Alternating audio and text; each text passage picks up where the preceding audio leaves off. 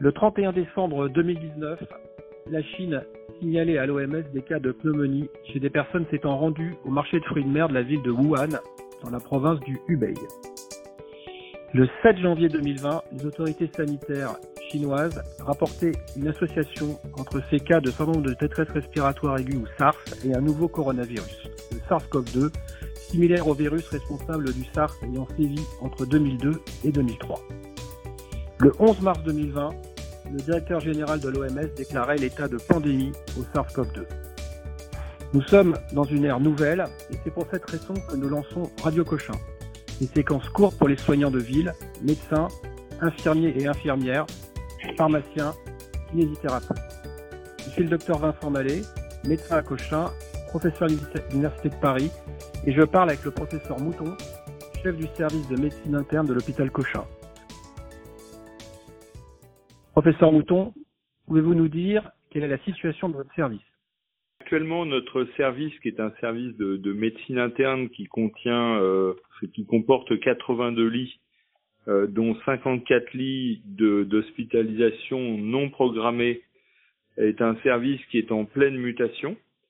Euh, nous avons accueilli le premier patient euh, Covid-19 positif il y a maintenant 11 jours. Nous avons sanctuarisé une aile de 18 lits à la prise en charge de ces patients vendredi dernier, donc il y a exactement 7 jours. Nous avons été amenés à sanctuariser une deuxième salle de 18 lits avant-hier. Et puis euh, ce matin, nous avons sanctuarisé une troisième salle, qui est une salle de 14 lits. Et donc nous avons maintenant 50 lits dédiés à la prise en charge des patients euh, Covid-19 positifs, avec, à l'heure où je vous parle, 30 patients euh, pris en charge dans notre service sur l'ensemble de ces 50 et quelques lits. Donc 30 patients sur 50 lits aujourd'hui. Exactement. Très bien. Nous avons beaucoup de collègues de ville qui se posent des questions et je vous propose euh, de vous soumettre un cas clinique. Je suis médecin généraliste dans le 5e arrondissement de Paris et je suis appelé pour un homme de 50 ans avec de la fièvre et des signes respiratoires depuis 6-7 jours. Ce patient n'a pas de pathologie associée, je suis à son chevet, il a 39, des douleurs dans les muscles, une fréquence respiratoire à 30 par minute. Comment dois-je gérer ce monsieur qui est sportif euh, et qui fait de la course à pied euh, régulièrement, euh, une ou deux fois par semaine? Alors, c'est un, cas très pratique et qui, je pense, est, instructif. ce qu'on sait, c'est que ce virus ne touche pas que des gens âgés et que parmi les personnes qui présentent euh, des signes respiratoires et en particulier des signes de mauvaise tolérance, il y a des sujets jeunes. Et on peut considérer que ce patient de 50 ans, qui est à peu près au septième jour d'évolution de cette potentielle infection à Covid-19, qui est fébrile à 39 mais qui a une fréquence respiratoire très élevée puisqu'elle est à 30 par minute, eh bien ce patient est à risque de développer une insuffisance respiratoire. Donc bien entendu, il est très important d'arriver à prendre une saturation au doigt pour avoir une idée euh, d'une éventuelle euh, baisse de cette saturation artérielle en oxygène. Et c'est typiquement le patient qu'il est euh, vraiment nécessaire d'adresser aux urgences. Euh, il y a deux messages que je voudrais faire passer euh, par rapport à cela. Le premier, c'est que cette infection, si elle débute par de la fièvre volontiers à 39, 40, des maux de tête, éventuellement donc des myalgies, une grande fatigue, eh bien, euh, les signes respiratoires peuvent être exacerbés aux alentours du septième, huitième jour. Et donc, il y a volontiers euh, une aggravation des signes respiratoires, entre guillemets, dans un deuxième temps. Et à ce moment-là, il ne faut pas louper le coche.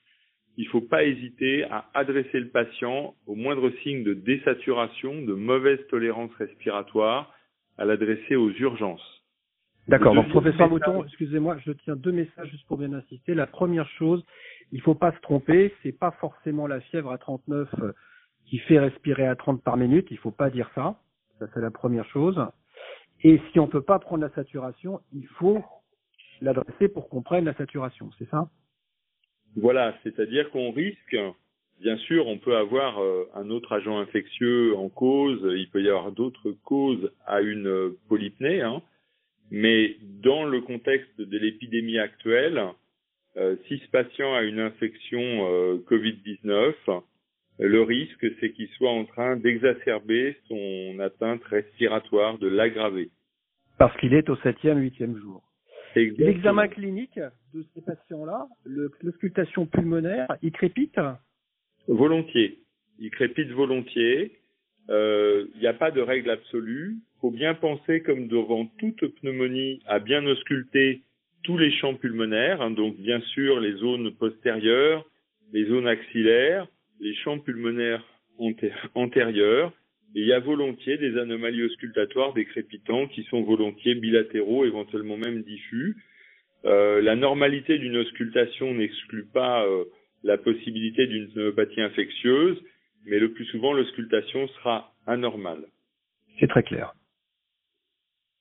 Alors le deuxième message que je voulais faire passer, c'est la notion euh, du risque euh, à partir du moment où il y a cette polypnée qui s'est installée, euh, s'il n'y a pas de prise en charge, d'une dégradation brutale. Et ça, c'est quelque chose qu'on a observé chez un certain nombre de patients.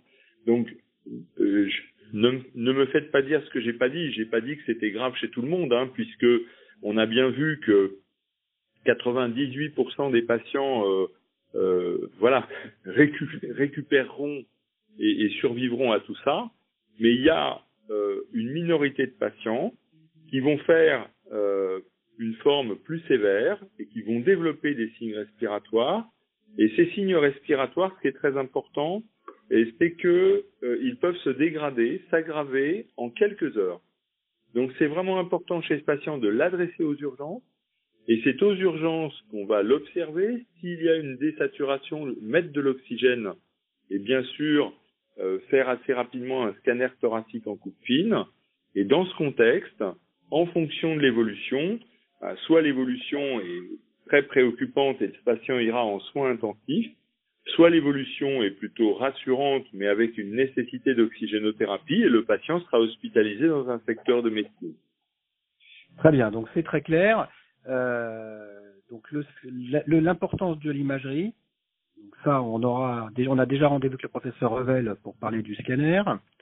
L'importance de savoir identifier le patient au milieu d'une foule de patients asymptomatiques ou qui vont bien évoluer, le patient il ne faut pas se tromper. Et les signes que je retiens, c'est l'essoufflement à partir du septième jour chez ce monsieur qui est pourtant qui fait de la course à pied, mais qui a de la fièvre, qui crépite et qui au septième jour a du mal à respirer. Il faut pas le rater celui-là.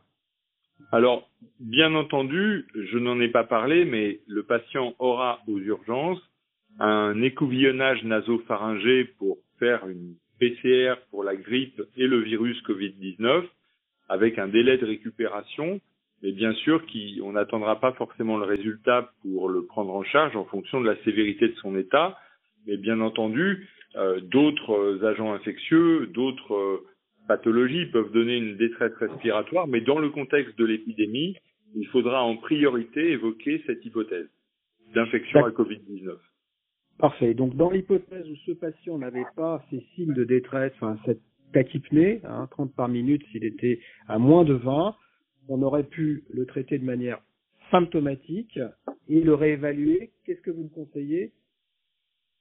Alors, ce qui est, ce qui est important, c'est que là, on a affaire à un sujet bon qui est euh, jeune, euh, qui est sportif, qui est tout à fait autonome, et ce sujet, on peut très bien le surveiller. Euh, donc, on, on, lui explique, euh, voilà, qu'il peut prendre du paracétamol, bien entendu, pour lutter contre la fièvre, et puis lui dire que si apparaissaient des signes respiratoires, euh, si son état se dégradait, euh, bien sûr, euh, il pourrait nous recontacter et au pire, euh, eh bien, appeler le, le 15 s'il était de façon très aiguë en grande détresse respiratoire. Et, et, donc la majorité des patients vont être pris en charge en fait en ville et ne vont jamais venir à l'hôpital. C'est très clair. Écoutez, professeur Mouton, vous voulez ajouter quelque chose? Par rapport à cela, peut-être un élément de, vigilance sur ce, cette période de, du septième, neuvième jour, et puis euh, dire que voilà l'hôpital Cochin est, armé pour accueillir euh, les patients, que la structure de notre hôpital a changé, euh, que les circuits patients aux urgences ont changé, et que pour les semaines, on espère euh, pas trop longtemps, mais je dirais les, les, deux mois à venir, eh bien, on, on, est paré pour faire face à cette épidémie et prendre en charge des patients. Je vous remercie bien beaucoup. On ne manquera pas de vous rappeler. Merci, professeur. Merci à vous.